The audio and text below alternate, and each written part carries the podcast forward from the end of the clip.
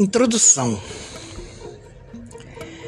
É com palavras de horror que Jean Nicolas de Parival julga o seu tempo, o grande século, que considera como um século de ferro maldito, aspas, cujos frutos plenos de amargura, injustiça e angústia são intermináveis rios de sangue e eternas fontes de lágrimas. Fecha aspas.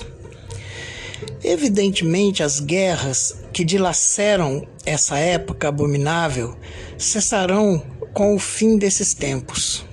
Aliás, alguns prodígios advertem os homens a que se preparem para a hora do julgamento.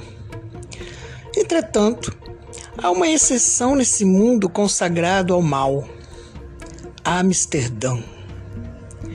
Parival, que viveu 36 anos nas Províncias Unidas, lhe atribui todas as virtudes de um refúgio de paz aspas. É aqui que se ouve o relato de tantos males e calamidades sem experimentá-los, que se vive com calma e liberdade. É aqui que se enviam barcos às grandes Índias que trazem riquezas inestimáveis todos os anos. O comércio faz florescer a cidade com as mercadorias que vêm de todos os cantos do universo. Fecha aspas. Amsterdã é conhecida nos lugares mais longínquos do globo, que ainda ignoram até os nomes de Paris, Londres ou Veneza. Decidindo associar dinheiro e liberdade, com como nos convida a fazer o conjunto dos documentos da época, para refletir sobre Amsterdã, a joia da Holanda, o mais brilhante e fulgurante sucesso da Europa do século XVII, estamos conscientes de que há talvez uma provocação e até mesmo uma contradição em unir esses dois termos, de tal modo o desprestígio do dinheiro é antigo, profundo e permanece em nossa cultura a maldição bíblica da cupidez e do dinheiro ainda ressoa. Aspas. Ai daqueles que acrescentam casa a casa e junta campo a campo. Fecha aspas. Isaías 5, capítulo 8. Logo no início do século XVIII, Mandeville, na sua Fábula das Abelhas, exortava a Europa a escolher entre dois tipos de sociedade: uma frugal, honesta, sem crescimento demográfico, voltada para si mesma, que não despertaria nenhum desejo, mas não aperfeiçoaria nenhuma inteligência, e outra rica atraindo os tesouros do universo e seus inseparáveis companheiros, a desigualdade, a desonestidade, o luxo, mas desenvolvimento, desenvolvendo os conhecimentos e o progresso. As províncias do norte e Amsterdã escolheram a segunda, pois não havia outra alternativa senão a conquista da liberdade pelo dinheiro ou a submissão à Espanha decadente mas ainda temível, entregue à obsessão fanática da Inquisição. Era a vida ou a morte. A história que Amsterdã construiu para si condenou-a ao triunfo. E a história desse triunfo não pôde ser examinada se se dissociam dinheiro e liberdade. Certamente a liberdade nunca é redutível à soma das liberdades que ela exige. Sendo assim, vale lembrar que o homem em sociedade é tanto mais livre quanto mais pode escolher suas obrigações e seus deveres. Pode-se dizer então que a liberdade de que se goza Amsterdã, de que goza Amsterdã, é feita de vontade e de independência, de liberdade de consciência, de liberdade de circulação, de liberdade de empresa, de tolerância para com os homens de todos os países e de todas as religiões, desde que concorram para a potência da cidade, cuja função principal é a garantia da segurança dos cidadãos.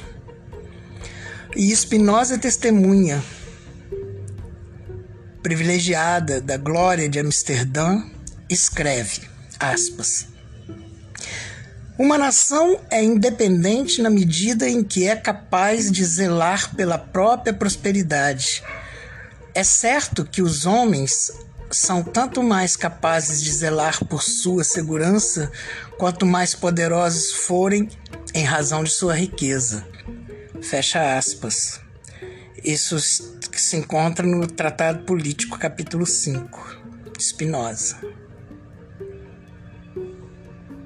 Assim, o filósofo, que distingue os falsos bens do bem verdadeiro, a beatitude, reconhece que a segurança, palavra-chave de sua reflexão política, sem a qual não existe discurso sobre liberdade, tem seu preço em dinheiro. Esse forne este fornece primeiramente uma potência, a de um sentimento de existência pessoal exaltado por uma pintura da intimidade que revela à Europa a alegria de estar em sua casa e viver para si, como mostram Pierre de Hug Werner, Jean Stein e Rimbaud. E Saint-Evremont, feliz ao libertar-se das obrigações e da servidão da corte, confirma a seu modo o prazer de viver. Aspas. Em um país em que as leis protegem a vontade dos homens e onde para estarmos seguros de tudo, só, de, só temos que estar seguros de nós mesmos. Fecha aspas. O dinheiro oferece, pois, os meios de opor-se a outras potências que desejam atentar, dispondo livremente das vidas contra a insubstituível individualidade de cada um e procuram arrastá-la para alguma missão grandiosa, alguma aspas, empresa divina, fecha aspas, conforme se diz na época. A recusa ao confisco da liberdade e do dinheiro por uma ideologia é exemplar em Amsterdã. A política da cidade nega a realização do temível desejo platônico nunca obsoleto aspas, que nossos olhos, ouvidos, mãos pareçam ver, ouvir, fazer algo de comum a todos, e que, no elogio e na reprovação, todos sejam, no mais alto grau possível, como um só homem, todos alegres, todos aflitos com os mesmos obje objetos. Fecha aspas assim como nega antecipadamente, e lhe somos gratos por isso, o sonho de uma certa filosofia romântica alemã fascinada pelo Estado, que afirma que, aspas, a liberdade do cidadão certamente não consiste, uma vez terminada sua tarefa cotidiana, na faculdade de usar o seu lazer para agir pensar ou amar a sua vontade. Fecha aspas. Que não nos acusem de anacronismo. Esse sonho odioso que a realidade ousa às vezes concretizar é de fato o de todas as ortodoxias e de todas as suas inquisições, cuja única luz são as chamas das, das fogueiras. Enquanto a Europa continental se fecha e se isola ao autoritarismo do Estado, o, autoritarismo do Estado se afirma e a contra-reforma povoa os mistérios visionários iluminados, feiticeiros e exorcistas do mundo inquieto. Amsterdã nada quer impor e assume a tarefa de unir os homens no consumo, de transformar os inimigos em clientes, os adversários em fregueses, para maior proveito de uma cidade que compreendeu que dinheiro não é sinônimo de ouro.